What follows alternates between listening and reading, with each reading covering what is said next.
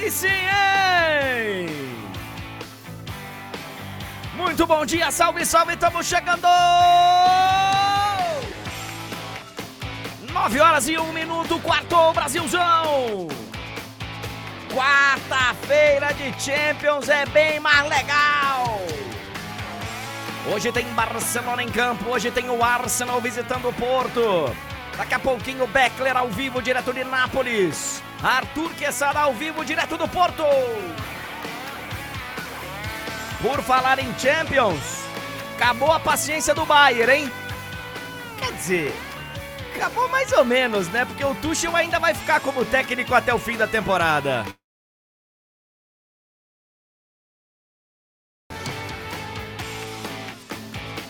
Vamos falar também de Libertadores, quarta-feira de pré-Libertadores. Hoje o Botafogo é o Brasil na Liberta. Hoje também temos Copa do Brasil, quarta-feira com muitos jogos de Copa do Brasil, são 16 jogos hoje. E também tem Copa do Nordeste, jogos bem interessantes. É uma quarta-feira mais do que movimentada, estamos chegando!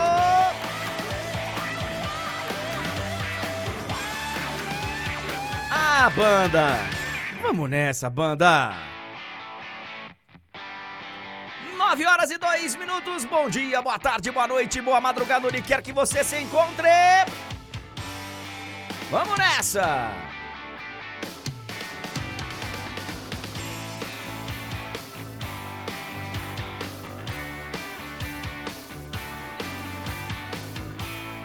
Obrigado a você que está chegando na, na vermelhinha, você que está no YouTube, já chega deixando o like. Quebra essa pra nós, quebra essa pra nós, deixa o seu like. Obrigado a você que está na roxinha, está na Twitch. Muito obrigado pela sua presença, muito obrigado a você que está no Facebook, também no TikTok do meu coração. Vamos chegar pra cá então, fica tranquilo, meu garoto, fica tranquilo. Aqui ó, a gente faz um manual. Aqui ó. Aê, garota! Manual mesmo, não tem problema. Tamo chegando, tamo chegando!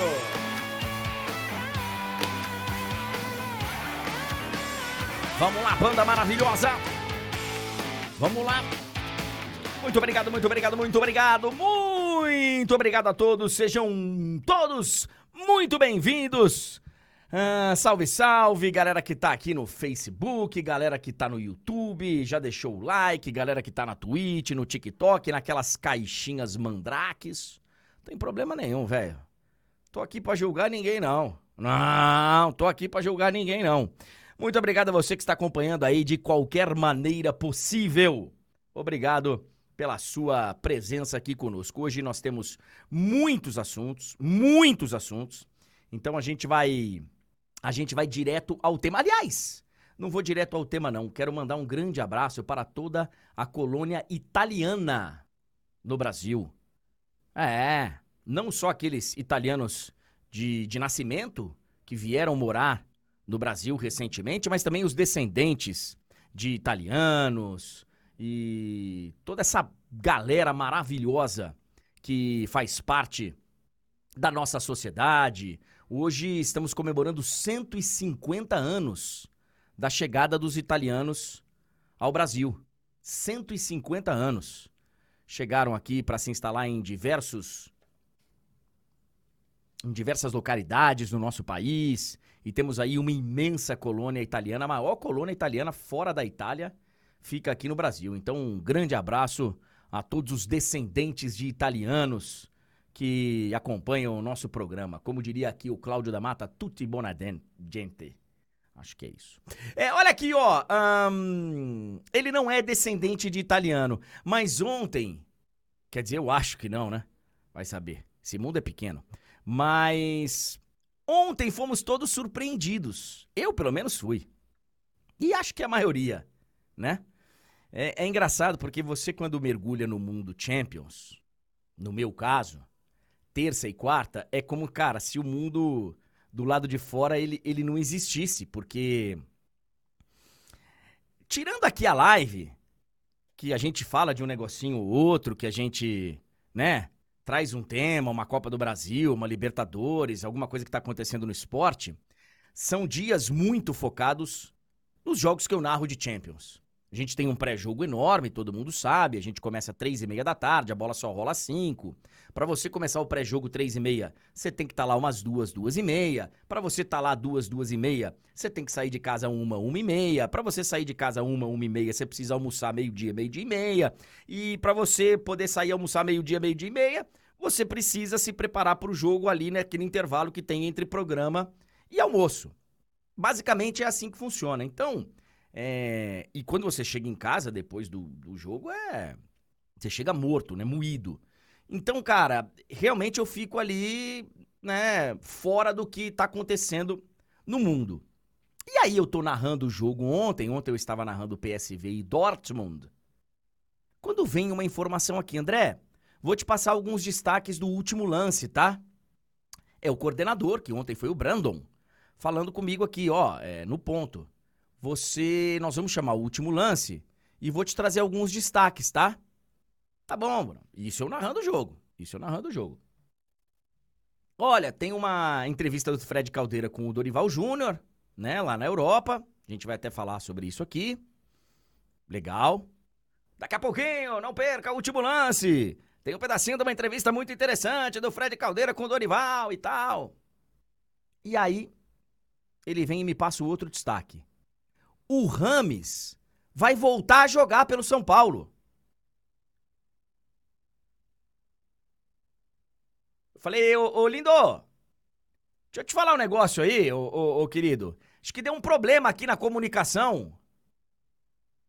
Acho que o ponto tá com defeito. Não sei se acabou a bateria, a pilha, sei lá o que aconteceu, mas tá com defeito. Eu entendi que o Rames vai voltar a jogar pelo São Paulo. A gente conversa ali pelo ponto. Aí ele falou: Não, é isso mesmo. Eu falei: Xiii, agora que eu não entendi nada.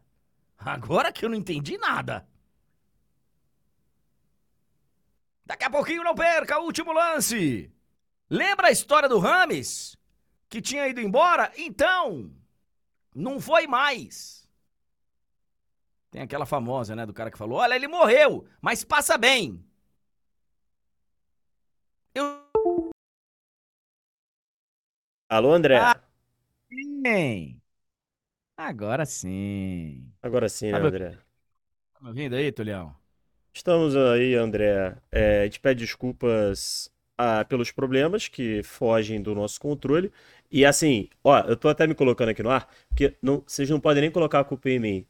É, porque eu estou na empresa. Não foi a minha internet, não foi a internet da minha casa que caiu, entendeu? Aí, André, é, é. acontece, acontece. É, acontece, mas não tem que acontecer. Acontece, mas não. Exatamente. Não é legal. Acontece, mas não é legal. E a frustração do. Não, a frustração maior é, é, nossa, né? Assim, eu sei, que é. o, eu sei que o público também fica, mas a frustração maior é nossa. É, a gente pede desculpas e, enfim, Vamos, vamos voltar aí, André. É, e peço desculpas a você, apesar de não ter culpa, eu tô pedindo. Não, não. Não, você não, você não, não deve desculpa a ninguém. Eu aqui, como é, o apresentador do programa, como né, a live é do André Henning, afinal de contas, eu peço desculpas a todo, a todos. É, a, a, frustração de vocês pode ter certeza que ela, ela não chega perto da minha frustração. E em respeito a vocês, é, nós vamos continuar aqui, claro, com. Né, agora já desconcentrou tudo, mas eu, eu peço desculpas a vocês e pode ter certeza que eu, que eu farei o que tiver dentro do, do meu alcance para poder, de uma vez por todas, terminar com os problemas técnicos que a gente tem com frequência. Né? Eu, eu, eu, peço, eu peço desculpas a vocês. É, vou tentar, tá, gente? Vou tentar apagar isso pra gente seguir. Mas pode ter certeza que não não não não, não vou deixar no canto não como se nada tivesse acontecido, tá?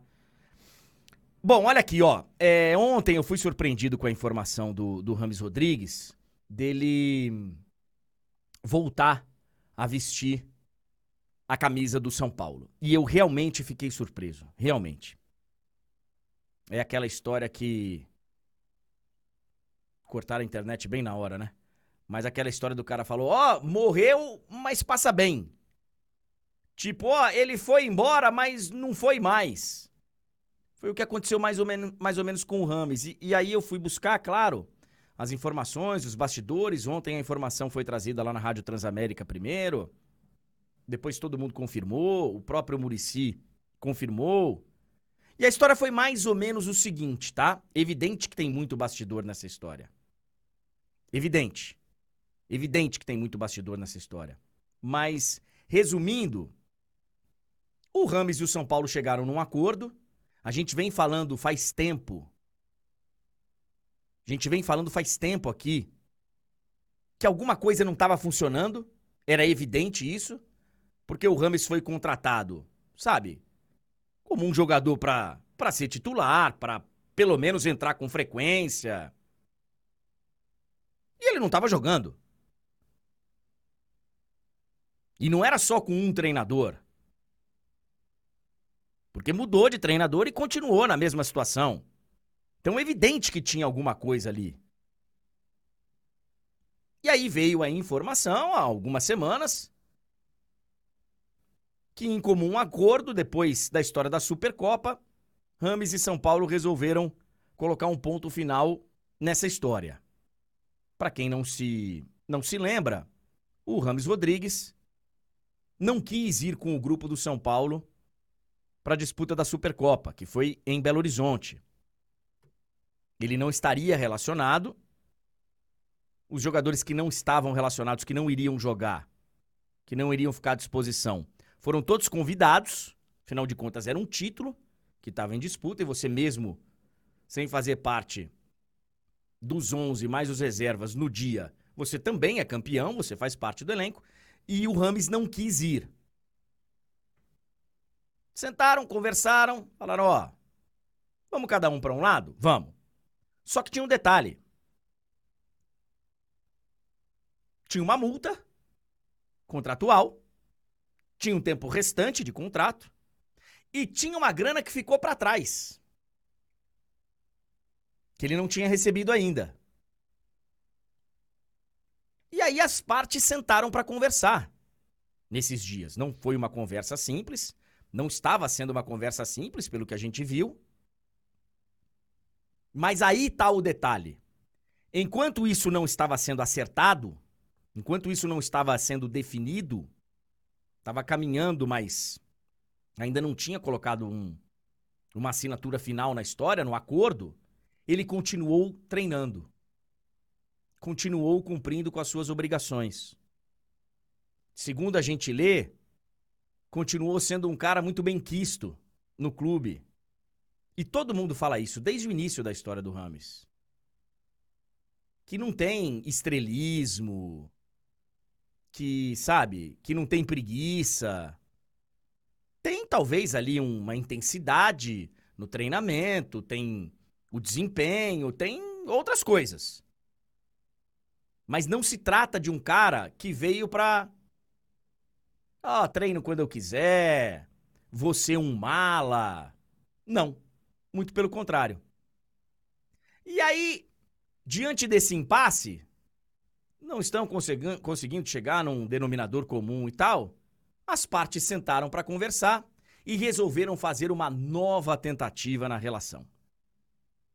Segundo as informações, o Rames pediu desculpas ao Carpini por não ter ido à Supercopa, apesar de não ser uma obrigação, foi algo que pegou mal. Afinal de contas, né? O grupo tá junto, cara. Tamo junto. Jogando ou não, tamo junto. O que a gente precisa ver agora é se esse acerto está acontecendo realmente porque o Rami se arrependeu e acha que ainda tem a contribuir com o São Paulo e que o São Paulo pode contribuir com a sua carreira que ele pode dar a volta por cima, ou se isso está acontecendo simplesmente porque não teve acerto. E aí ele ficaria encostado. Ó, já que você vai ficar encostado aí, cara, a gente não vai pagar o que você acha que tem para receber. Você acha que o valor que você tem para receber é diferente do que a gente acha que a gente tem para pagar. Então fica aí até resolver ou até acabar o contrato. A gente não sabe. Vamos aguardar as próximas horas, os próximos dias. Mas olha, vou falar de coração aqui, cara. Vou torcer para dar certo. Vou torcer para dar certo. Eu nunca vi o Rames de perto na minha vida, nunca conversei com ele. Nunca conversei com alguém que tenha conversado com ele. Mas eu tenho a sensação de ser um, um garoto do bem. Garoto, né? Uma pessoa do bem. Bom jogador. São Paulo é um grande clube que precisa de elenco que vai, sabe, jogar uma Libertadores. São Paulo que voltou para um patamar que é o seu de costume, de disputar títulos, de conquistar títulos. Tomara. Tomara que dê certo aí, que dê certo na caminhada de Rames Rodrigues com a camisa do São Paulo. Olha aqui, ó, são 9 horas e 21 minutos. Hoje tem Champions. Hoje tem Libertadores, hoje tem Copa do Brasil, tem Copa do Nordeste.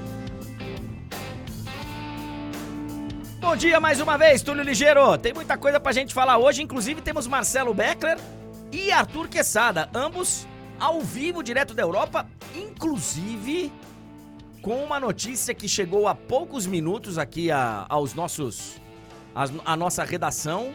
Os teletipos internacionais informam que Daniel Alves foi chamado para corte. Amanhã se apresentará à corte em Barcelona, muito provavelmente para receber a sua sentença. Daqui a pouco o Beckler vai falar sobre isso, mesmo o Beckler estando em Nápoles para falar de Nápoles e Barcelona.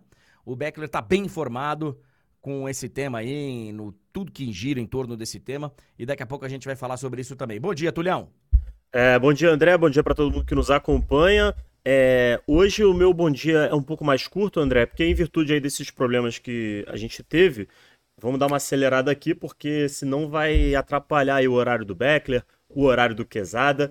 Então já vamos direto aos nossos assuntos e reforçando aí o nosso pedido de desculpas no... aos nossos espectadores. Eu estou vendo que a galera no chat, na maioria, entende, mas ainda assim a gente fica chateado e faz questão de reforçar o nosso compromisso com vocês. É, hoje Vamos falar, é claro, dos jogos de ontem. Tivemos a vitória da Inter para cima do Atlético. Poderia ser por mais, né? É, o Atlético sai aí com um resultado que, pelas circunstâncias do jogo, foi um resultado bom. Poderia ter sido mais larga a vitória da Inter de Milão.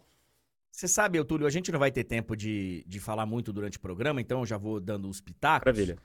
É, eu tomei um susto, porque eu estava narrando outro jogo, que a gente já vai falar, e eu chamo normalmente os melhores momentos do intervalo da outra partida, né? Eu tava no canal Space, na HBO Max, evidentemente, que passa todos os jogos, mas estava com PSV e Dortmund no canal Space e chamei os melhores momentos de Inter Atlético. E normalmente os melhores momentos é, dá tempo de você sair, pegar uma água, reforçar o seu sua garrafinha d'água, ir no banheiro, reforçar a água e esvaziar também a água. Então, assim, é, dá tempo três minutos de MM, de melhores momentos tal. O coordenador falou: Ó, não dá tempo de nada, viu? Tiveram dois lances no primeiro tempo, cara. Acho que depois o segundo tempo melhorou o jogo, a Inter teve muitas chances, mas o Atlético volta vivo, né? É, exatamente. O Atlético volta para Madrid vivo, mas assim, se o Arnautovic, que entrou no lugar do Churran, é, lesionado no intervalo, tivesse num dia mais feliz, ele poderia ter saído tranquilamente com dois, três gols. Fez um, fez da vitória. É, sai meio que como herói e tal, mas poderia ser ainda melhor para a Inter. É, confronto segue aberto. A gente destacava, né, durante a semana o quão equilibrado é esse confronto. Então, assim, o Atlético está vivíssimo, mas a Inter segue como favorito aí no confronto. É, vamos ver o que nos reserva para a volta, André. Na Holanda, aí você vai poder falar com mais propriedade é, PSV 1, Borussia Dortmund 1, jogo que você narrou ontem, André. Bom jogo. Bem movimentado, cara. Ah, não foi aquele nível espetacular? Não, não foi. Borussia Dortmund fez 1 a 0 Arrumaram um pênalti pro PSV. Cidadão. Mandrake? Mandrake. É aqueles que o VAR não chamar, eu até tolero. É um erro. Mas eu até tolero. Ah, o VAR não quis se meter e tal. Mas, segundo a gente aprendeu, o VAR é para ser chamado quando tem um erro muito, né? Especialmente nesses lances, né, de interpretação e tal. O VAR, ele tem que olhar e falar: "Cara, isso aqui não não tem como não marcar pênalti". Professor, vai dar uma olhada. E ele não entendeu dessa forma. Eu entendo o cara pensar desse jeito sobre o lance. Mas tá errado. Não foi pênalti. E o PSV saiu no lucro ontem. Então, outro confronto que segue aberto, né, André? Empate deixa tudo aí é, a, a, ser decidido na Alemanha. Quem vencer avança. E hoje nós temos dois bons jogos. Um grande Porto e Arsenal, um grande Napoli e Barcelona. Expectativa muito boa para hoje. E vamos conversar sobre essas partidas com o Marcelo Beckler e com o Arthur Quezada. Eles estão nos estádios, estão na cidade, nas cidades dos jogos. Vamos falar bastante com eles das partidas. Você já falou bastante aí da permanência do Rames Rodrigues no São Paulo. É, vamos falar também rapidinho ali da goleada do Flamengo, que teve destaque para as vaias ao Pedro. Teve essa exclusiva com o Dorival Júnior com o Fred Caldeira, né? O Fred Caldeira entrevistou o Dorival, técnico da seleção, com exclusividade. É, essa entrevista vai ao ar amanhã no YouTube da TNT Esportes. É, amanhã a gente confirma o horário, né? Ainda não tem um horário certo, mas a gente vai trazer aqui alguns pequenos destaques dessa entrevista. Os brasileiros na Libertadores, André, aí a gente já pode, é outro assunto que a gente já pode matar por aqui. Ontem o Bragantino segurou o empate lá, né? Não foi um bom jogo do Bragantino, mas conseguiu voltar com o empate e agora decide em casa a sua vaga na próxima fase para possivelmente enfrentar o Botafogo, que entra em campo hoje é, nessa fase de pré-Libertadores contra o Aurora. Botafogo jogando fora de casa na ida, assim como o Bragantino fez ontem, André. A gente falou ontem de altitude, né? O Always Ready da altitude ganhou de quanto? 6 a 1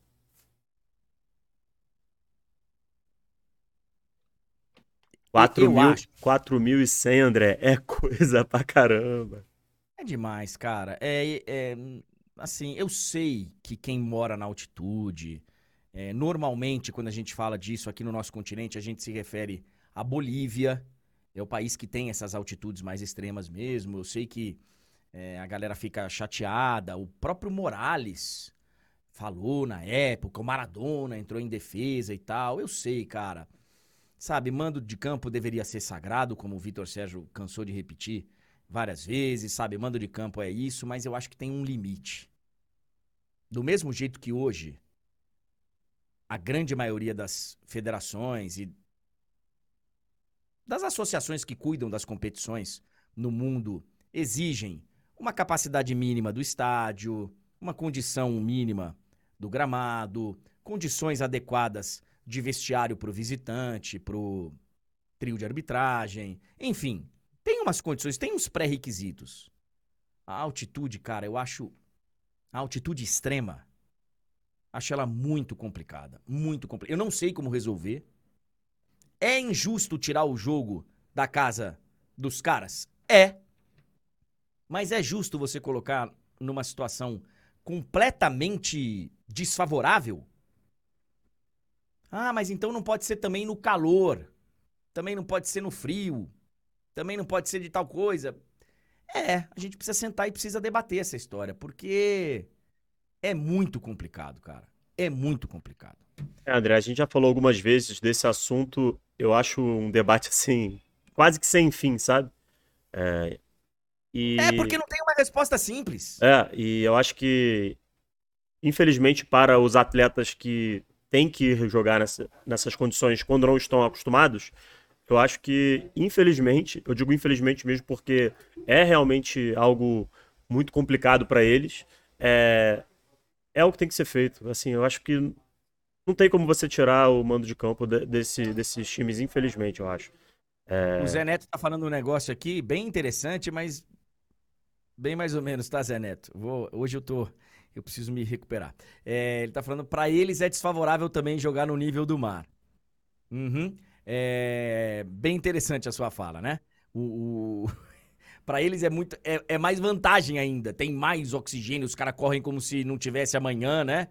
Então, a desvantagem, sabe qual? Qual é para a maioria deles? É que joga bola. E aí, para jogar bola no nível do mar, realmente, para vários deles é difícil. E aí, André? Para vários, para vários, é bem complicado. Porque tem que jogar bola. Lá em cima você tem que sobreviver. Ah. E é aí que entra uma fala que eu já trouxe aqui outra, outra vez, que é, eu acho que esse debate ele, só, ele vai se intensificar ainda mais se em algum dia tiver um time muito bom que também tem a altitude a seu favor. É porque isso praticamente nunca aconteceu. O dia que isso acontecer, eu acho que a gente vai entrar num, num, num ponto muito complicado, porque esse time vai ser tão imbatível nessas condições que, que aí todo mundo vai falar, cara, gente, mas como é que faz? Porque já pensou? Imagina se você pega um time do nível de um time brasileiro e você dá essa vantagem para ele. Se a gente for analisar em Libertadores, sim, né? É mesmo você pegar aí o time que ganhou tudo aí, você pega um Palmeiras, pega é. um Flamengo, é, né? E eu entendi. E, bom, a gente vai falar dos brasileiros na Liberta, vamos falar de Premier League e vamos falar também de Liga dos Campeões da Europa. Muito. Hoje a gente vai dar uma corridinha aqui porque a gente atrasou um pouquinho lá no começo, tá? Olha aqui, ó, são 9 horas e 31 minutos. Vamos direto lá para Nápoles, no sul da Itália, onde se almoça pensando na janta, onde você chega para almoçar, você fala: "Caraca, cara, tem 20 opções aqui. Puxa vida, vou comer umas duas no almoço, vou deixar umas duas para janta." É bom demais, cara. Hoje, inclusive, Beckler, eu estava falando aqui no começo do programa que hoje o... estamos comemorando aqui no Brasil 150 anos da chegada dos italianos. Há exatos 150 anos, pela primeira vez, os italianos desembarcavam no porto de Vitória, no Espírito Santo, é... e depois se espalharam pelo Brasil, fizeram várias comunidades. Hoje temos é... pô, milhares, centenas de milhares de descendentes de italianos aqui no Brasil fazendo uma colônia muito importante aqui. Parabéns a todos os descendentes de italianos. Beckler, Napoli e hum. Barcelona é o jogo, Beckler. Boa tarde, você está no Diego Armando Maradona, meu querido. É isso, André. Bom dia para você, bom dia, Túlio. É, a gente vem para cá para comer e o jogo estraga a viagem, né, André? Porque tem que vir para o estádio na hora do almoço, depois o jogo é na hora da janta. Então as viagens são ótimas, André. O problema é o jogo é, se come de maravilha aqui mesmo. E, e, é um povo incrível, né? Eu cheguei numa pizzaria ontem, estava em dúvida do que pedir, e o garçom falou: Eu acho que você vai gostar dessa. Puxou o cardápio para ele, apontou, eu meio que li, falei: Acho que sim. Ele já fez o pedido, voltou, e era boa, viu, André? Era boa mesmo. Muito boa a dica do garçom. É, tomara que a noite seja tão boa como a pizza, porque a gente vai ter um jogo aqui de dois times que se reconhecem muito mais no caos do que na paz. A prévia ontem foi cheia de caos, desde a entrevista do Frank de Jong, falando que a imprensa tinha que ter vergonha do que ela está fazendo, das mentiras que está contando sobre o contrato dele, até o Napoli que muda de técnico pela terceira vez na temporada, e ontem o Francesco Calzona estava falando que viu um ou dois jogos do Barcelona na temporada, o adversário dele, dois times caóticos, os atuais campeões dos seus países. Barcelona ganhou a Liga, Napoli ganhou o Scudetto aqui na Itália, e que chegam em uma temporada bem diferente, para o jogo hoje às 9 horas da noite. Há quase exatos quatro anos atrás, o Barcelona jogou aqui contra o Napoli, empatou 1 a 1 para depois vencer em casa, já depois de alguns meses por conta do Covid, e se classificar pela última vez para as quartas de final. Para vocês terem ideia, o Barcelona não joga uma oitava de final há dois anos. A última vez que o Barcelona entrou em campo, um jogo oitavas de final de Liga dos Campeões, sem que estivesse Lionel Messi no elenco, foi em 2005. 19 anos, André. É muito tempo, cara, é muito tempo. E desde, a, desde o título de 2015, o Barcelona joga uma semifinal, que é aquela contra o Liverpool, né? Que ele toma a virada. Acho que 19, né? Isso. 19. Ele chega nas quartas algumas vezes, mas para uma nas oitavas, em duas fica na fase de grupos. E eu achei interessante, Beckler, que hoje eu estava dando uma folheada nos jornais de Barcelona, tanto no deportivo como no esporte. A capa do esporte, inclusive, é uma capa muito, assim, dura. Porque, assim, ó, hoje não tem desculpa. A capa do esporte hoje, Jornal da Catalunha, é hoje não tem desculpa. O, o, o torcedor do Barcelona tá colocando muita expectativa nessa Champions. Eu acho que não para ser campeão, né, Beckler? Mas pelo menos para fazer um papel melhor do que tem sido feito, né? Sim, acho que para ser campeão não, não se espera isso desse time. É, o não tem desculpa é porque o Xavi nas entrevistas tem falado que o Barcelona queria mais, que o Barcelona joga mais. É, o que se tem falado em Barcelona é que nas entrevistas do Barcelona sempre ganha, independentemente do que acontece em campo, nas entrevistas ele sempre ganhou o jogo. Contra o Celta, o Barcelona fez um segundo tempo muito ruim. O Xavi falou que no Big Data nenhum time da Europa criava mais do que o Barcelona, nos números e tal. Enfim, estão um pouco fartos disso já em Barcelona, das entrevistas do Xavi nesse, nesse tom. O Barcelona joga muito o seu futuro hoje aqui, tá, André? O Barcelona precisa ganhar três jogos ainda nesta Champions, o que se supõe vencer o Napoli duas vezes, se classificar para as quartas de final e ganhar mais um, e que o Atlético de Madrid perca de novo da Inter de Milão para o Barcelona fazer sete pontos mais do que o Atlético de Madrid no ranking FIFA e se classificar para o Mundial do ano que vem. Então o Barcelona tem que passar para as quartas de final pela grana que é passar pelas, para as quartas de final, pelo que supõe premiação da UEFA, premiação por vitória, mais um chamado match day, né? Ingresso e tal, no dia do jogo lá em Montjuic, e também para se classificar para o Mundial de Clubes. Ninguém, aqui, ninguém em Barcelona está esperando o título, mas estão esperando que o Barcelona, via Napoli, consiga salvar economicamente esse ano e também o ano que vem. É, tem essa, essa briga interessante aí pela vaga no, no Mundial com o Atlético de Madrid. Tá muito mais perto para o Atlético de Madrid, mas, como disse o Beckler, existe uma combinação aí que coloque o Barcelona ainda na, na disputa do Mundial. O, o Beckler, você já falou um pouquinho aí do adversário. É, não só né, o, o novo treinador, ele não viu muitos jogos do Barcelona. Ele também vai continuar o trampo dele na seleção da Eslováquia, né? Ele vai, ele vai fazer os dois, né? É, é, o Francesco Calzona, é técnico da Eslováquia, ontem agradeceu. Tem uma data FIFA agora no mês de março, o time já está classificado para Euro e ele vai até o meio do ano dividir. Depois vamos ver qual que vai ser o futuro dele. É um técnico que foi auxiliar do Luciano Spalletti, o ex-treinador do Napoli, foi auxiliar do Sarri também, que passou por aqui com muito sucesso. Então ele conhece bem a casa, conhece bem o grupo de jogadores, conhece esse vulcão que é o time do Napoli, é um time bastante, um clube bastante explosivo então, é quase que uma solução caseira que o Napoli pegou até o final da temporada, porque não foi bem nem com o Rodi Garcia e pior ainda com o Walter Mazzari, que chegou depois. O Napoli que também tem lá os seus problemas, o Vitor Osimhen, que é o grande jogador do time, está fora durante todo o ano de 2024, porque estava com a seleção da Nigéria na Copa Africana de Nações, ele nem jogou tão bem assim, só fez um gol em sete jogos, foi poupado no final de semana, e, e, vai jogar hoje contra o Barça, são só oito gols na temporada. O que Varaskelia tem só seis gols na temporada, não é aquele Napoli da temporada passada. Com um novo técnico, o próprio Xavi disse não sei muito bem como preparar o time, porque a gente nunca viu o Napoli do Calzona jogar, mas eu acho que vão tomar como base pouca invenção, um time de 4-3-3, mais ou menos parecido com o do ano passado, tentando recuperar as sensações do time do Napoli do ano passado. Eu acho que é assim que o Barcelona vai preparar o jogo.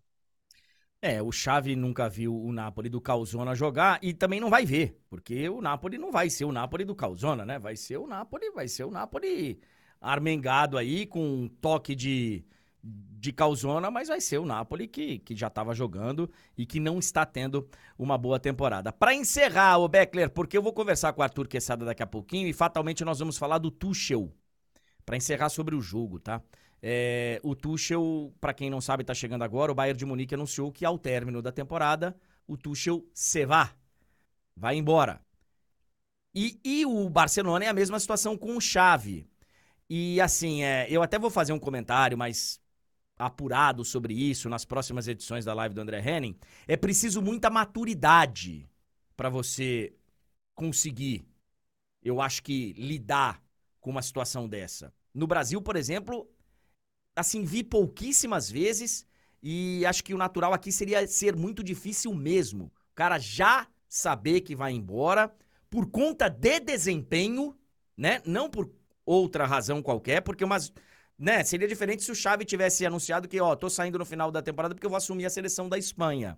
Né? O Tuchel, mesma coisa. Não é o caso. Ambos vão sair por desempenho. É preciso muita maturidade para poder suportar essa situação de todos os lados, clube, treinador, torcida, jogadores, mas é também uma situação muito mais propícia para balançar e cair.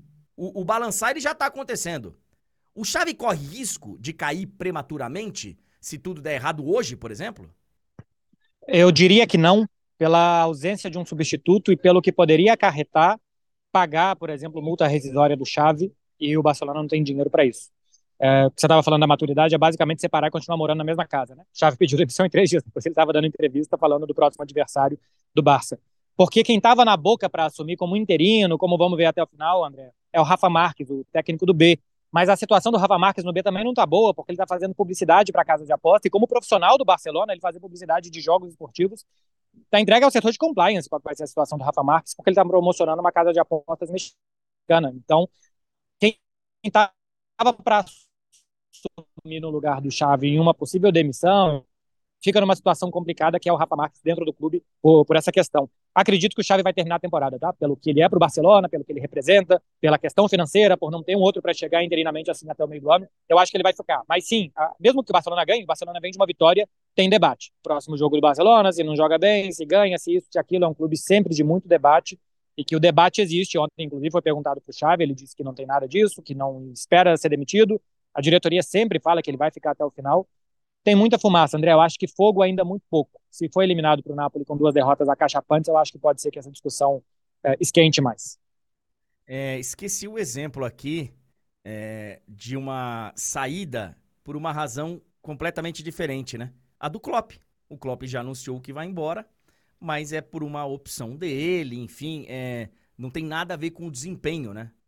Com o desempenho da equipe, resultados da equipe. Acho que até indiretamente o desempenho, ele vai, né, vai minando o cara, o trabalho é diferente, mas são claramente situações distintas de Xavi e Tuchel e de Jürgen Klopp. E é uma situação distinta sua também, Marcelo Beckler, que vai ficar o dia inteiro aí no Diego Armando Maradona e a partir de três e meia da tarde vai estar conosco na transmissão de Liga dos Campeões da Europa. Estaremos juntos para Napoli e Barça. Antes tem o MFM, né, Beckler? Isso, daqui a pouco tem de placa, depois melhor futebol do mundo a partir das duas da tarde, com os demais correspondentes repercutindo os jogos de hoje, também alguma coisinha de ontem. É, e já falarei lá de dentro. Eu achei interessante mostrar aqui fora, André, porque esse estádio do lado de fora, com o perdão da palavra, tá caindo aos pedaços, tá despedaçando o Diego Armando Maradona por fora, uma casca velha e feia, mas por dentro ele tá muito bom, viu? Por dentro é um estádio moderno, bonito, é, amplo e é bem diferente o que eles conseguiram fazer por dentro de reformas, com que aqui fora talvez uma mãozinha de tinta já dava uma melhorada na aparência. Mas por fora é um estádio bem, bem pior do que é o estádio por dentro. Você sabe que eu tive aí em 2015, depois da final de Milão? Foi 15, né? Não, 15 não, 16. 16. A final de Milão, Real Madrid e Atlético de Madrid. E tive aí, e quando eu passei do lado do estádio, eu falei: caraca, cara, tomei um susto. Nossa, que negócio horroroso. E ontem, quando vi a sua participação no intervalo do jogo que eu tava narrando, PSV e Dortmund, por dentro eu falei, rapaz, por dentro o estádio tá arrumado, tá bonito, mas por fora realmente tá precisando de uma reforminha, né, Beckler? É isso, é isso. Por dentro, boas instalações, boa sala de imprensa, as cadeiras confortáveis, muita área de camarote, isso até ajuda a arrecadação do Napoli. Hoje, casa cheia, 55 mil pessoas aqui, só 1.350 torcedores do Barça, não é, utilizou toda a carga de 5% para a torcida visitante. Por dentro tá legal, por fora é bem melhorável o Diego Armando Maradona. É que nem uns de nós, né? Por fora, a casca, a, a casca tá bem. Tem uns que estão estragados por dentro também, mas. É externa e não interna. Então, assim, serve por uma metáfora também para esses dois clubes, especialmente para o Barcelona, que tenta vender que fora, que é a imprensa, que gera crise, que dentro tá tudo certo. Obrigado pela presença. Ah, esqueci, cara. Peraí, peraí, peraí. Parem as máquinas. Daniel Alves foi chamado, Beckler. Amanhã, ah, amanhã teremos sentença, será? A expectativa é essa: 10 horas da manhã, horário barcelonês, às 6 horas da manhã do horário de Brasília. Daniel Alves e todos os demais implicados, né, a promotoria e, e a defesa, vão comparecer ao juizado de Barcelona para escutar a sentença do jogador brasileiro. Ele pode ser inocentado, lembrando. Cabe recurso para qualquer parte depois dessa decisão. Daniel Alves, que corre o risco de pegar nove anos de prisão, é o que pede a promotoria. Nove an é, 12 anos de prisão pede a acusação. e depois ainda um tempo de liberdade condicional. Ele já está preso há um ano e dois meses. Amanhã é, é, o dia D. Amanhã vai ouvir a sentença. O Daniel Alves ficou muito abalado depois do julgamento. Chegou a ter notícia de um companheiro de cela do Daniel Alves que deu uma entrevista a um canal de televisão da Espanha, dizendo que, inclusive, o protocolo anti-suicídio foi ativado, de tanto abatido que ele voltou dos dias de julgamento há 15 dias em Barcelona. Então, amanhã, às 10 da manhã, a gente vai ter notícias. É um procedimento fechado, o público não terá acesso e Daniel Alves vai ouvir da boca da juíza responsável a sua sentença, se ele será inocentado ou se ele será condenado por agressão sexual, que equivale a estupro. E se você puder, amanhã a gente te espera por aqui, ô Beckler. De qualquer forma, a galera que está acompanhando aqui a live, amanhã na live já teremos uma sentença lá, enfim, ou a condenação, ou a absolvição. Teremos novidades do caso Daniel Alves. Obrigado, viu, Beckler? Bom trabalho. Valeu, André, para você também. Bom dia para todo mundo. Muito obrigado, Marcelo Beckler, ao vivo conosco, direto de Nápoles. Amanhã, hein? Amanhã, o dia D. Você sabe que essa é uma informação.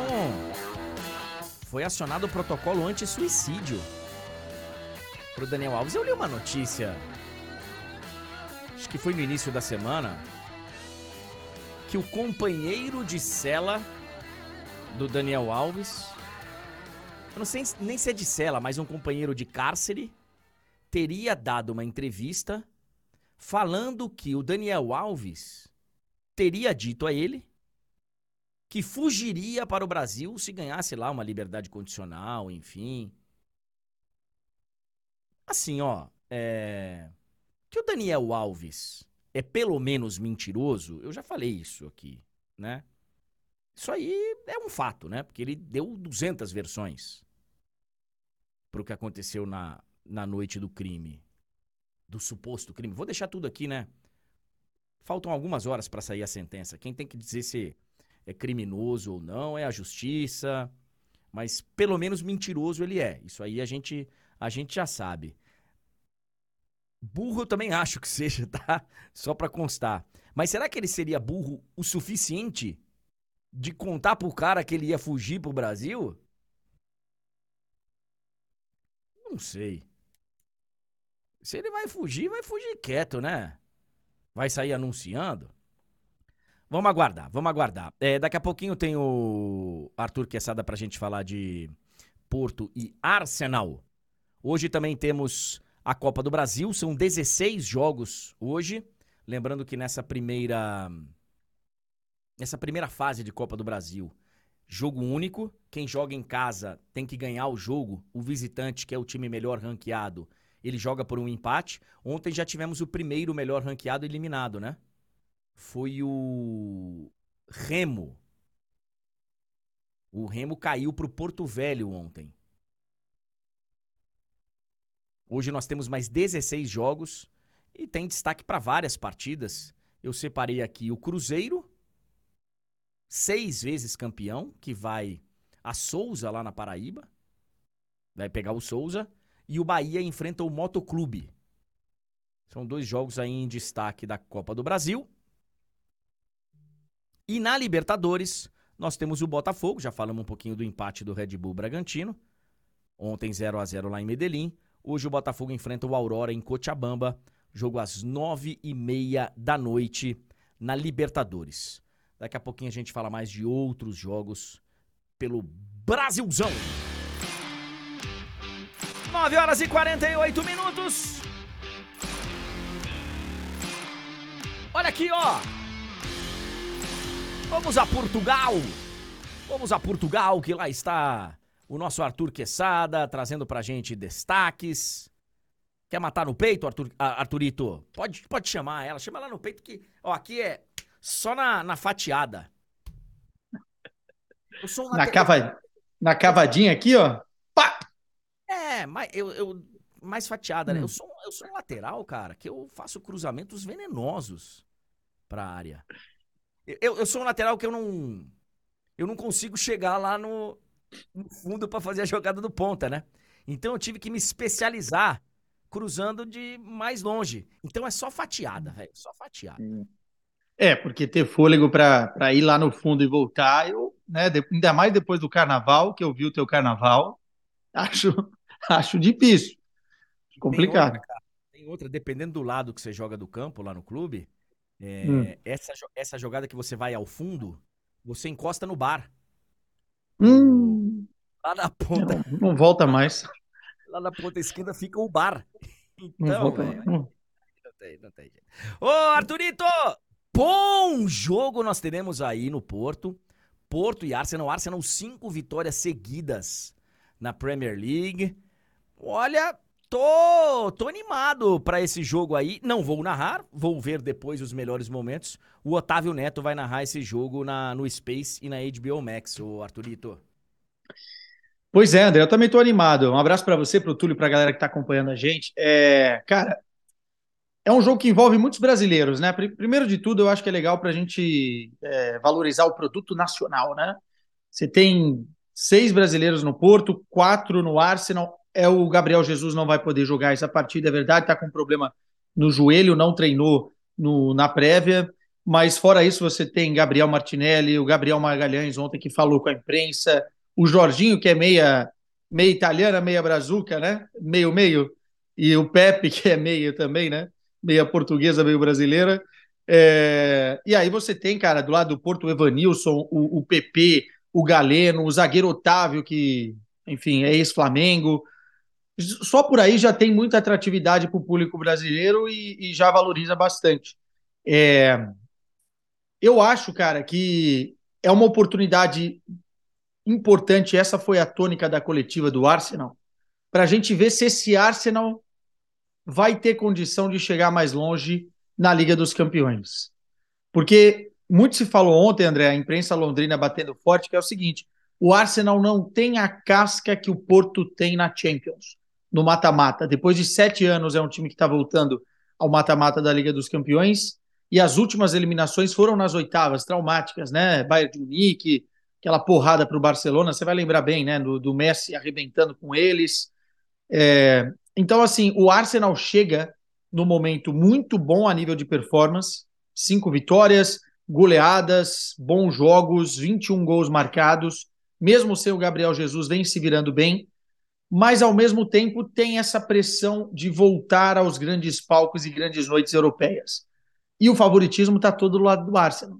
O Porto entra com a cabeça tranquila e com a casca, a experiência da Liga dos Campeões. Sérgio Campeão já o Sérgio Campeão, Sérgio Conceição não foi campeão ainda da Champions, mas já conduziu o Porto às oitavas de final algumas vezes, às quartas de final da Liga dos Campeões. Então esse grupo de jogadores tem mais experiência, vai contar com o estádio do Dragão lotado, já não tem mais ingresso, todo mundo está me ligando, mandando mensagem pelo, pela, pelas redes sociais. Não adianta, não tem mais ingresso para esse jogo.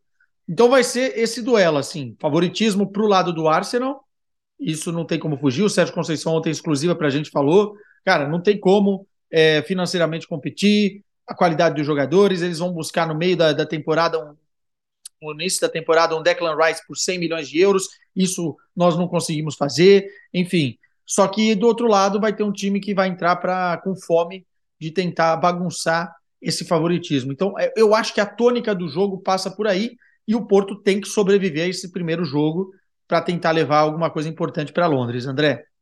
É, então, hum, eu acho interessante, inclusive, porque os caras não, não sabem que a gente é jornalista, né? Que a gente tem uma outra função na Champions. Os caras acham que a gente tem ingresso. O que tem de amigo meu, cara, que, que liga e faz assim. Então, André, acabei de decidir aqui. Eu vou pra final da Champions. Arruma um ingresso pra mim. Eu decidi. Eu decidi. Acabei de decidir aqui que eu vou pra final da Champions. É, arruma um ingresso aí pra mim. É fácil, é tranquilo. Querido, se eu não for escalado pra final da Champions, eu não consigo ingresso pra final da Champions. Pra mim. A única chance de eu ver a final da Champions é se eu estiver escalado. Senão, não, não tem jeito. E nem assim você tem É. ingresso, né, André? Você tem a credencial. Tem uma credencial junto com um ticketzinho Que é Porque algo parece um ingresso, né? que parece um ingresso, porque Mas ele, ele é, é- Não, mas sabe por quê, o, o Túlio? É, credenciados para uma final?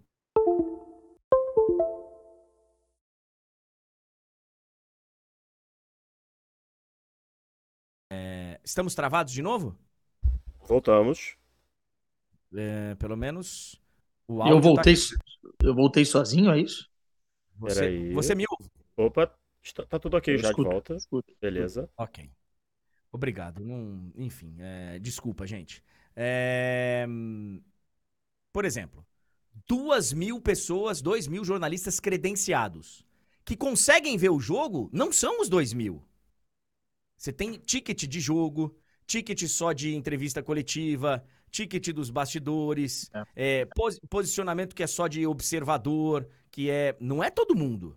Então, além da credencial, tem também o E ingresso. no campo, no campo lá nós só temos geralmente uma vaga, né? Para um Também. repórter, nem dois repórteres conseguimos colocar lá.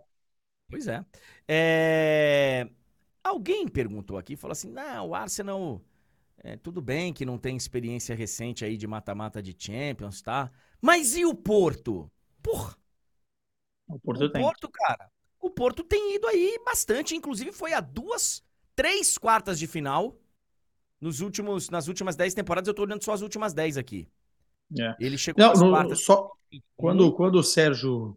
Ah, É que o Sérgio, desde que ele chegou, ele já levou o time passando para o mata-mata quatro vezes, né? São seis anos, quatro vezes. E duas para para as quartas de final. E já eliminou. Assim, eu- acho que é importante as pessoas terem noção de que o Porto sabe jogar essa competição. É, não é um aventureiro, né? Não é um time aventureiro. Mas tudo, tudo isso depois pode, o Arsenal pode dominar, pode enfiar uma, uma paulada no Porto. Mas o, o Porto sabe como jogar esse- essa competição. E já eliminou, cara, Juventus, já empatou e já fez frente para um Manchester City do Guardiola, já eliminou a Roma, enfim, é, já eliminou. vezes, é duas vezes campeão. É duas, o Arsenal nunca venceu, né? Tem essa. É, enfim, ah, Porto e Arsenal, jogo interessantíssimo. A partir de 5 da tarde, o nosso pré-jogo 3 e meia, ah, com Otávio Neto, Bruno Formiga, o Arthurito Quesada vai estar lá no Porto. Já está no Porto, onde ele mora, inclusive, nosso grande Arthurito. Arthurito, é, você também cuida da Alemanha pra gente? Ah, cara, que inveja boa. É, O- eu cuido da, da Oktoberfest e da Alemanha. Nosso setorista de Oktoberfest, cara, isso é maravilhoso. O Arthur, nosso setorista do Salsichão também, também tem, também. É, bom, bom também. Dependendo da ocasião. é. Ah, claro. O, o Arthurito, fala um negócio pra mim. É, Thomas Tuchel anunciaram finalmente que não será mais o técnico do Bayern de Munique ao término da temporada. Ao término da temporada. É, são três situações aqui que eu imagino aí, quero que você me corrija se eu estiver errado. Três situações bem distintas, tá? Jürgen Klopp. Ele decidiu sair do clube ao término da temporada. Comunicou ao clube lá em novembro, tá? Olha, não aguento mais, estou estafado, preciso ver como é a vida fora do futebol, papapá, papapi, papapá, todo mundo já sabe. Ele decidiu. Barcelona, chave. Ele, chave, decidiu que é melhor sair ao término da temporada. Olha, o desempenho não tá legal e tal, né? Estou saindo. Pelo que eu li do Bayern, é uma terceira situação. O Bayern entende que o Tuchel não deverá ser o técnico ao término da temporada. E que, por alguma razão, talvez você possa É. não saber, por alguma razão ele fica lá até o fim da temporada, mas não será por decisão do clube, por desempenho, né? Por desempenho, ele não será mais o técnico do Bayern de Munique. É isso que tá rolando lá?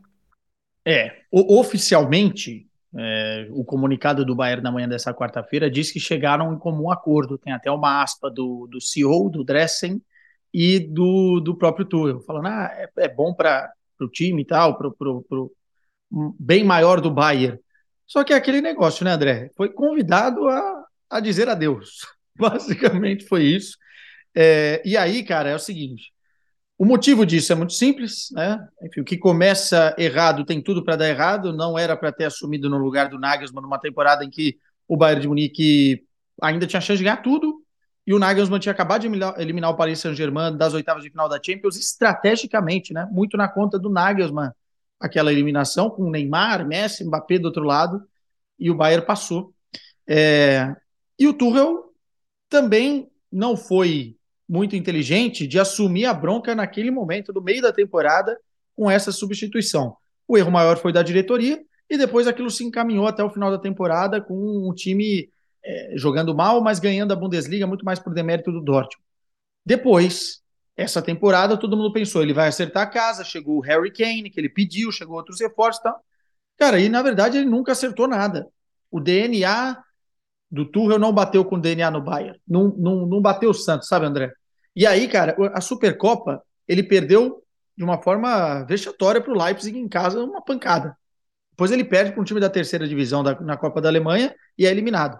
Depois, resultados e performances que deixam o time agora a oito pontos da liderança. Tudo bem que o, o Bayer Leverkusen está voando lá, mas não, não tem justificativa pelo, pelo futebol jogado pelo próprio Bayern de Munique e agora na Champions corre risco de cair. Então, tudo isso somado fez com que os jogadores já não confiassem nele. Tem uma briga interna dentro do vestiário, porque tem, tem jogador lá que não acredita mais no trabalho do Turra, a diretoria também não, e aí vem a pressão do torcedor, né? Que manda no futebol em qualquer lugar do planeta. A torcida já também não estava de, de, de, enfim, saco cheio do treinador e estava demandando a saída. E aí eu acho que para acalmar os ânimos, tem duas coisas. Para acalmar os ânimos, o Bayern de Munique solta agora esse comunicado e mantém ele até o final da temporada. Por quê? Porque o Bayern de Munique quer passar uma mensagem clara e tem um plano, André. Chama-se Xabi Alonso. É o plano A, é o plano B, é o plano C. Não dá para trazer um tampão agora com um nome, por exemplo, o Hans Flick, que tem uma história bonita no clube, para ele ficar quatro meses. Ou um Mourinho da vida, ou um Conte da vida, para ele ficar quatro meses. Teria que fazer um contrato maior e iria deixar passar o, o trem Xabi Alonso da estação, porque o Liverpool já está em cima do treinador. E com essa demissão anunciada, oficial, antecipando o contrato do Tuchel, que ia até 2025, meio de 2025, a mensagem é clara. Ó, abrimos a porteira, e você sabe que alemão, você sabe. Os caras são diretos, né? Eles são diretos, enfim, não ficam de conversinha. Estamos aqui com, a, com, com lugar vago, você é o nosso sonho de consumo, vamos começar a conversar. E é isso que vai fazer agora o Bayern de Munique, vai entrar nessa batalha com o Liverpool. É um assunto para a gente ter depois aqui, talvez, é, qual seria a melhor escolha para o Xabi Alonso? Sim, lá na frente a gente vai ver. Por enquanto, as informações que a gente tem é que o Xabi Alonso não quer escutar nada, não está nem atendendo o telefone, não está respondendo o pager. Lembra do pager? Já não está mais respondendo, porque ele quer focar no, num ano histórico com o Bayern Leverkusen, que pode ganhar Bundesliga, Copa da Alemanha e Europa League, uma tríplice coroa dentro da possibilidade ali. Então, assim, é, é isso que aconteceu. Por isso não vai ser mandado embora agora, até a segunda ordem, né? Porque se perder mais uns três jogos seguidos, como já perdeu os últimos três, aí sei lá o que, que a diretoria vai fazer com o técnico Thomas Tuchel, mas essa é a mensagem. Temos um lugar vago na próxima temporada e queremos você, Chabelons, uma piscadinha de olho. Eu acho que vai ser uma janela de técnicos das mais interessantes. Você vai ter cargos vagos no Liverpool, no Bayern, no Barcelona. É... Acho muito interessante, cara. Muito. Sobre o Tuchel, eu não tenho essa convicção que muita gente tem, que é um grande treinador, tá? Eu não tenho essa convicção. Ah, mas ele foi campeão da Champions com o Chelsea. Verdade foi campeão da Champions num trabalho de tiro curto. Ele tinha seis meses de. É diferente do que um trabalho próprio, autoral, de montagem de elenco e tal. Ele pegou o que tinha lá, evidente que trouxe o tempero dele, evidente que. e foi campeão. Os outros trabalhos do Tuchel não tiveram resultados tão. E outra, você ser campeão da Champions é um baita de um. sabe, de um acontecimento? É evidente. O Di Matteo foi campeão da Champions com dirigindo o Chelsea em circunstâncias até similares. Ele era mais interino ainda, né? Ele era bem mais interino e sumiu. Sumiu no mundo, foi campeão da Champions, desapareceu no planeta. Então, assim, eu não tenho essa convicção de que o Tuchel seja um grande treinador. Sobre a reposição, o Arthurito, a gente vai falar sobre isso mais, a gente vai ter tempo ao longo aí das próximas semanas. Eu acho muito interessante, cara, esse cardápio que o Xabi Alonso vai ter à sua disposição. Ah, vai. E acho muito interessante que sabe, muita gente dê como favas contadas ele ir pro Liverpool. Ah, é. Xabi Alonso não esquece Bayern, porque ele vai pro Liverpool. Esquece porque ele vai pro Liverpool. O momento, o o retrospecto do treinador recente do Liverpool, evidente que encaixou muito mais do que dos treinadores recentes do Bayern de Munique. Parece ser um trampo mais estável, né? Só que é o seguinte, Arthurito. Quem assumir, seja o Xabi Alonso, o André Henning, o Arthur Quesada, o Zidane, qualquer um vai ter uma sombra que não, é, não é só a sombra de um técnico de futebol. É a sombra de um ser humano que se encaixou perfeitamente com o clube. Qualquer expectativa para o substituto do Klopp, seja ele quem for, que tenha o um mínimo de lembrança do que foi o Klopp, se os caras não entenderem que é um outro ser humano que vai assumir o Liverpool, que não é o Klopp, que o Klopp é único, como todos nós somos únicos, mas que o cara é um... Talvez o trampo do Bayern de Munique seja um trampo mais interessante até. Não sei, Arthur. É, porque, porque ele vai, no Bayern de Munique, ele chegaria para ser é, o salvador e como campeão alemão, né? Ou seja, ele já chegaria com um respeito muito grande e com um reflexo de trabalhos muito abaixo, né? Tanto é, do Tuchel até o Nagelsmann, que não conseguiu é, levar o time onde, onde a diretoria queria, ou o torcedor queria. Então eu concordo contigo. Esse, esse é o grande pulo do gato. Mas tem mais uma outra coisa que eu acho que é... eu acho que as pessoas no Brasil às vezes elas olham assim: ah, cara, é o Liverpool e é a Premier League. Ele vai ter tempo para ir lá. Se não for no Liverpool, vai em outro, vai em outro lado. O Bayern de Munique, ele, além de euro, falando a nível europeu, é tão grande quanto o Liverpool. Dentro da Alemanha, ele é rei. E trabalhar no Bayern de Munique, coisa que o Xabi Alonso também já fez e foi vitorioso por lá, você ganha um status dentro do país muito maior do que trabalhando num Borussia Dortmund, do que trabalhando num, num Bayern Leverkusen. Então, assim, é, ser um ídolo do Bayern, não só como jogador, mas como treinador, vai colocar ele num patamar fantástico dentro do clube. E eu concordo contigo. Dentro da Bundesliga, é mais fácil você ganhar com o Bayern de Munique do que o, a Premier League com o Liverpool, certo? você vai ter você vai ter lá, talvez nesse degrau, no passo a passo da carreira dele, pode ser mais negócio de gestão. Porque lá você tem o Guardiola, você tem o Arsenal, você tem o Tottenham, você... enfim. De qualquer maneira, é uma escolha muito difícil, tá? Não dá para a galera falar, ah, é favas contadas Liverpool. Eu acho que vai ter uma batalha muito legal entre Liverpool e Bayern de Munique para tentar contratá-lo. Se não for ele, olhando para o lado do Bayern, tem um nome que surge, que é o treinador do, do Stuttgart, o Sebastian Holmes, que é sobrinho do Uli Holmes, figura emblemática do Bayern de Munique, e que fica aí como backup. Mas, cara, nem vai se falar disso nos próximos tempos. Só Xabi Alonso. Eu tenho certeza, conhecendo o Bayern como eu conheço, é, vai ter diretor falando, porque os caras falam bastante lá também. Só que eles são mais diretos. Ó, queremos. É você. Não vai ficar de enrolação. E aí o Xabi Alonso vai ter que tomar uma decisão, mas ó, ele vai também tomar uma decisão é, boa, né? Aquela dor de cabeça boa, né? Evidente, evidente. Alguém perguntou aqui, e a chance dele ficar no Leverkusen? Eu acho zero. Ele está. O, o, o, o trabalho dele está feito. Ele vai ser campeão, eu acho.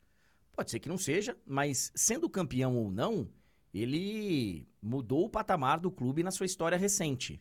Né? Ele colocou o Bayer Leverkusen numa situação que o clube não, não ficava há algum tempo. Então, acho que vai ser muito interessante. Muito Temos várias vagas aí é, abertas no futebol europeu. Arthurito, bom trabalho para você mais tarde com o Otávio, com o Formiga, para Porto e Arsenal, querido. Beijo para vocês e vamos que vamos. Boa narração para esse Napoli e Barcelona. Tchau. Muito obrigado, muito obrigado, Arthur Quesada. 10 horas e 9 minutos. Tem tanta notícia aqui, cara. Nós vamos para um show de informações e opiniões. E opiniões, sabe? Abalizadas. Opiniões contundentes, firmes eu e Túlio Ligeiro vamos comentar agora as notícias dessa quarta-feira. Olha aqui, ô Tulhão. Falei de vários jogos que acontecem hoje. Temos Copa do Brasil, temos Libertadores, falamos de Champions. Hoje também tem jogos interessantes pela Copa do Nordeste. Hoje tem Vitória e Náutico. Vitória com essa invencibilidade aí bem interessante no Barradão. Esporte e Fortaleza. Dois grandes jogos, interessantes jogos de E- Copa do Brasil. E o Vitória vem muito empolgado pela vitória no Bavi, né? Isso.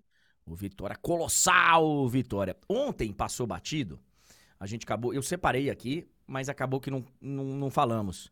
O Guardiola, você deve ter visto isso. Guardiola deu uma entrevista em que ele pediu desculpas ao Calvin Phillips, jogador que estava emprestado, está emprestado ao West Ham, e que teria voltado acima do peso depois da Copa do Mundo. E quando ele voltou acima do peso depois da Copa do Mundo, o Guardiola o chamou de gordo. E isso abalou o Calvin Phillips. O Calvin Phillips deu uma entrevista recente, falando: olha, abalou minha confiança, fiquei chateado, foi um negócio que me deixou pra baixo, me deixou mal. E ontem o Guardiola pediu desculpas a ele. Perguntaram: pô, você viu a entrevista do Calvin Phillips tal? Ele falou: vi, acabei de falar com ele, liguei pra ele pedindo desculpas, peço desculpas ao, ao Calvin Phillips. E falando no City, né? O City jogou ontem, venceu o jogo que ele tinha é, atrasado na Premier League. É, não, perdão, tô na dúvida se era atrasado ou se é o jogo da rodada já, enfim. Mas nesse momento o City tem o mesmo número de jogos que Liverpool e Arsenal. Tá tudo ali embolado, o Liverpool na liderança, o City um pouquinho atrás. Coisa na Premier League vai ser das mais interessantes nessa reta final, André. É, assim, ó. Eu sei que tem um monte de gente aqui falando, ah, que frescura, ah, que bobagem. Eu acho o seguinte, gente, é, o, o- o ser humano, ele é único. O ser humano é diferente um do outro. Tem gente que você chama o cara de gordo, o cara não tá nem aí. Ah, tá bom, ah, bobão. Eu faço isso, por exemplo, quando me chamam de careca. Ah, o careca. Ah, tá. E aí? Grande coisa. Tem gente que. Inclusive colegas nossos, que se você chamar de careca, o cara fala: Não, não, não, careca não. Tá. É, cara, o ser humano ele é único. Ele tem todo o direito de ficar chateado, sendo chamado de gordo ou de. do que for. Se o chateia, o chateia. Então, e abalou o cara. Pedido de desculpas aí do, do Guardiola. Eu vou falando algumas outras aqui, Tulhão, e você, qualquer coisa, você vai me interrompendo. Eu ia fazer uma manchete aqui sensacionalista, mas não faz o nosso perfil. Porque tá todo mundo falando do Mbappé no Real Madrid. Todo mundo. E sabe onde é que ele tava? Ontem. Em Barcelona. Curtindo a vida, certamente. É, tava com o Hakimi lá passeando em Barcelona, que tem grandes restaurantes e tem uma culinária fantástica e maravilhosa. O Mbappé tava lá em Barcelona. O Flamengo ontem venceu pelo Campeonato Carioca. Tem alguns assuntos bem interessantes sobre essa vitória do Flamengo 4 a 0 em cima do Boa Vista. Ahn, Flamengo vai muito bem, obrigado, tá? Como eu tenho dito aqui, o Flamengo vai ser forte na temporada. Ah, mas é o Campeonato Carioca. Ah, mas é o Boa Vista. É, é. É o Campeonato Carioca, é o Boa Vista. E dito isso, o Flamengo será muito forte na temporada sob o comando do Tite. O Pedro perdeu o pênalti e saiu vaiado ontem. E você, o, o, o Túlio, é, me diga um- um- a sua análise do, do caso, porque assim, o Pedro foi vaiado, o Gabigol entrou aplaudido, mas não sei se isso reflete o que a maioria do torcedor pensa, ou enfim, tem bate-boca também de opiniões diferentes de torcedores? É isso, Túlio? É, André, o termômetro da internet e certamente do estádio também era dividido, né? É, tem pessoas que concordam ali com as vaias, mas eu acho que isso é a minoria, tá? Pelo menos do que eu pude perceber, assim, a grande maioria acha um absurdo as vaias ao Pedro, por mais que ele tenha feito uma partida ruim, e ele reconhece isso, né? Ele deu entrevista, falou que se tivesse num bom dia teria feito três, quatro gols, né? O próprio Pedro é, fala sobre isso.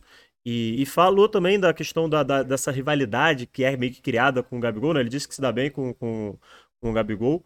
E assim, eu acho que é um, um sentimento que parte da torcida tá tendo, André, porque é aquela coisa. Quando você tem dois caras desse nível, muitas vezes, quem tiver fora que vai ser o bom, entendeu?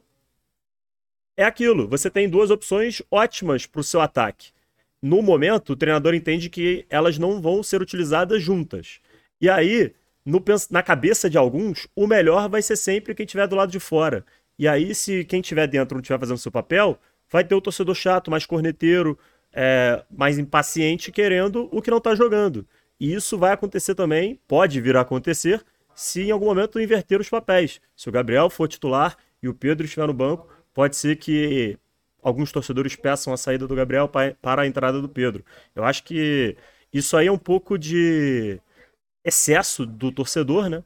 É, eu acho, eu particularmente, eu não sou flamenguista, todo mundo sabe, mas eu acho um pouco fora do, de tom, assim, você vai ao Pedro por causa de um jogo ruim no Campeonato Carioca. É, mas, assim, cada torcedor sabe o que faz, né? Eu acho que o torcedor é, tem o direito ali de se expressar. Eu acho equivocado, mas eu, eu, eu, só acho assim, ó, aproveitando até um gancho para falar do que aconteceu do Filipão com um torcedor lá do Atlético Mineiro, eu acho que o torcedor tem todo o direito de se expressar, tem, tem todo o direito de ir lá no estádio, se expressar e tal, e eu acho que ele não pode ultrapassar uma certa linha.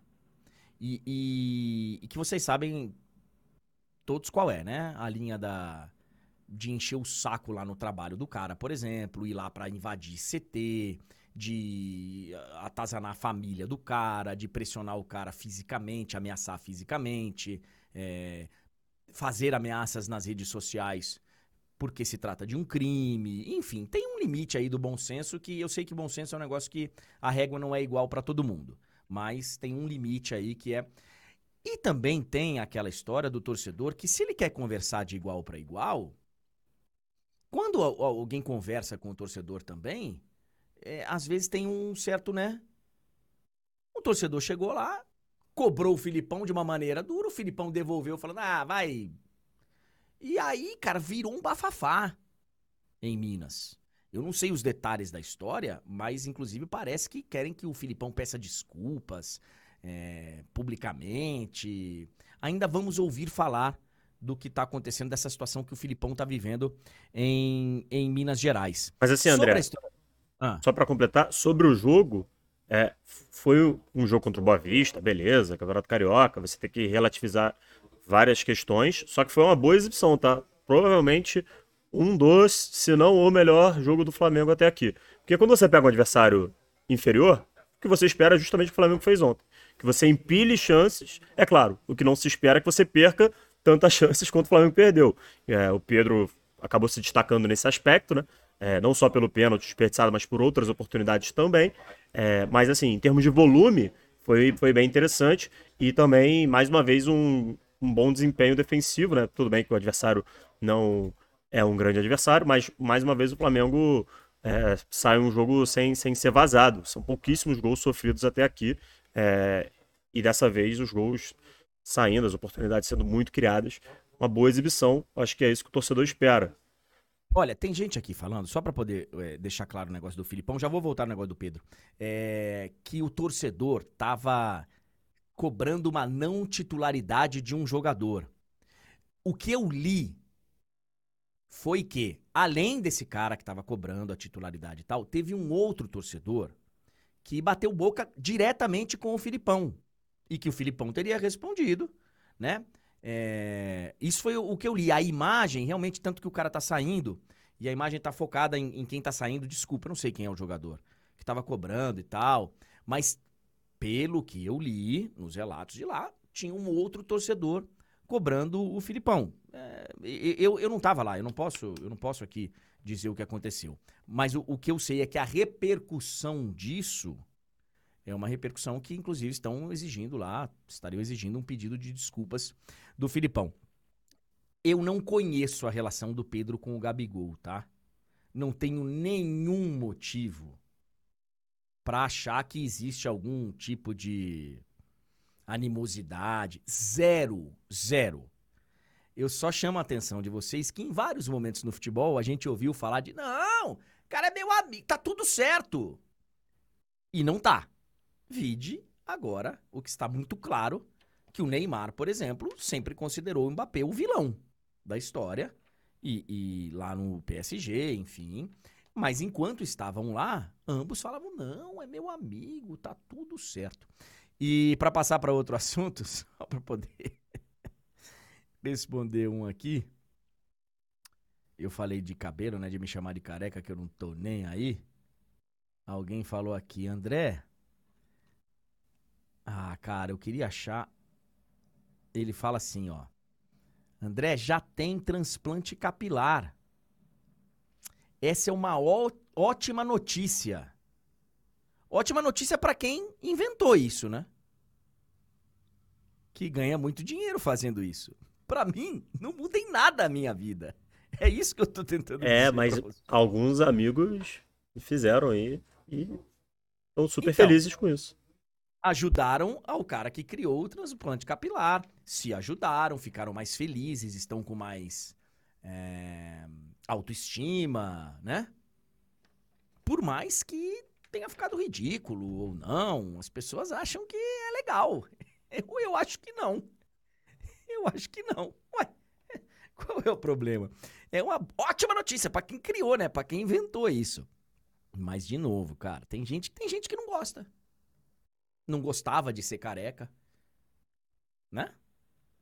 Uai. É, nessa, um nessa, um. nessa aí eu tô contigo. Se um dia eu tiver que fazer a escolha, eu vou por esse mesmo caminho, eu raspo tudo. É, então. O... Começa hoje a MLS com Inter Miami e Real Salt Lake. Teremos Messi e Soares em campo na primeira rodada da MLS. E ontem durou pouco. Carlos Alcaraz no Rio Open, né? Ele se machucou, se machucou no começo, cara, do jogo, tornozelo, e acabou que teve que abandonar o Rio Open. Os dois principais ranqueados, eu acho que hoje o Vavrinca também tá entre os, né? É, Alcaraz e Vavrinca, os dois melhores ranqueados que disputaram o Rio Open, os dois caíram. O Alcaraz por desistência, o Vavrinca porque perdeu para o Facundo Dias, o argentino. Uh, dito isso, Túlio, aqui da minha parte é isso, viu? Eu da minha só... parte é isso. Eu tenho só mais uma aqui, André, que é para a gente trazer alguns destaques da exclusiva que o Fred Caldeira fez com o Dorival Júnior. É, relembrar para a galera que a partir de amanhã ela vai estar disponível no YouTube. Amanhã a gente confirma o horário certinho. Mas, assim, alguns pontos interessantes aí que o Fred conseguiu ali durante a entrevista, né? É, digamos assim, extrair do técnico da seleção, né? É, o Dorival confirmou que Alisson, Matheus Cunha, João Pedro e o Neymar, o Neymar já era sabido, mas também, né? Que esses jogadores não estarão disponíveis para a primeira convocação do Dorival, que deve ser feita na semana que vem, no dia 1 de março. Então, assim, é, principalmente é a questão do Alisson, que era uma lesão que o Liverpool ainda não tinha meio que dado um, um prazo de retorno. É, agora estão começando a especular quanto tempo o Alisson vai ficar fora. Dorival ter, é, já confirmou ao Fred que ele, Matheus Cunha, João Pedro. Aí a gente fala de Matheus Cunha e João Pedro porque o. Primeiro, o Fred estava entrevistando o Dorival lá na Inglaterra. E o Dorival foi né, observar jogadores brasileiros na Inglaterra e esses dois que vinham muito bem é, tiveram, infelizmente, lesões e não vão poder ser convocados. A expectativa, inclusive, aumenta para que o Richarlison seja convocado e dessa vez muito merecidamente. Né? Vem fazendo muitos gols o Richarlison, é, não tendo o Matheus Cunha, que também vinha muito bem, e João Pedro. É, acho difícil aí de imaginar que o Richarlison é, não seja convocado pelo Dorival na sua primeira convocação. É, além disso, o, o, Dorival também deu a entender que o Paquetá voltará a ser chamado, né? O, o Diniz, no seu período como técnico interino, optou por uma estratégia de não convocar o Paquetá enquanto não fosse resolvida a questão lá da investigação que ele sofre nesse momento. O Dorival deu a entender que, enquanto não houver nenhum tipo de punição, não vai ser a CBF, não vai ser o Dorival que vai fazer esse julgamento. Então, assim, ele entende que enquanto o Paquetá está só sendo investigado, não foi nada provado contra ele e não vê motivo nenhum, motivo algum, para que ele não seja convocado, dando a entender de que ele voltará à seleção, André. Vamos aguardar aí a primeira convocação do Dorival, vai ser na sexta-feira que vem. Tulião, daqui a pouquinho tem o de placa. De placa está a menos de 3 mil inscrições para bater um milhão, cara. Então olha aqui, ó. É... Você que ainda não está inscrito no youtube.com barra de placa, a hora é agora. Daqui a pouquinho tem o de placa com o Vitor Lopes, o Mauro Betting, o Ricardinho Martins, a Giovana Kiel. Então se inscreva lá no, no de placa. Duas da tarde tem MFM e a partir de três e meia tem Champions. Estaremos juntos para Nápoles e Barcelona. O Otávio Neto vai narrar Porto e Arsenal. Depois tem Melhor da Liga, tem Último Lance. E amanhã, nove da manhã, tem live do André Henning. Por favor, já deixa o seu like aí, você que tá saindo agora. Deixa o like antes de ir embora, galera do YouTube. E amanhã, inclusive com a sentença, muito provavelmente com a sentença de Daniel Alves Vai acontecer pela manhã no horário brasileiro e nós estaremos aqui a partir das nove da manhã na live do André Henning. Obrigado, Tulhão! Um abraço, André, para você e para todo mundo que nos acompanhou. Até amanhã. Valeu, garoto. Valeu, gente. Obrigado, obrigado, obrigado. Boa quarta-feira. Valeu, valeu, valeu!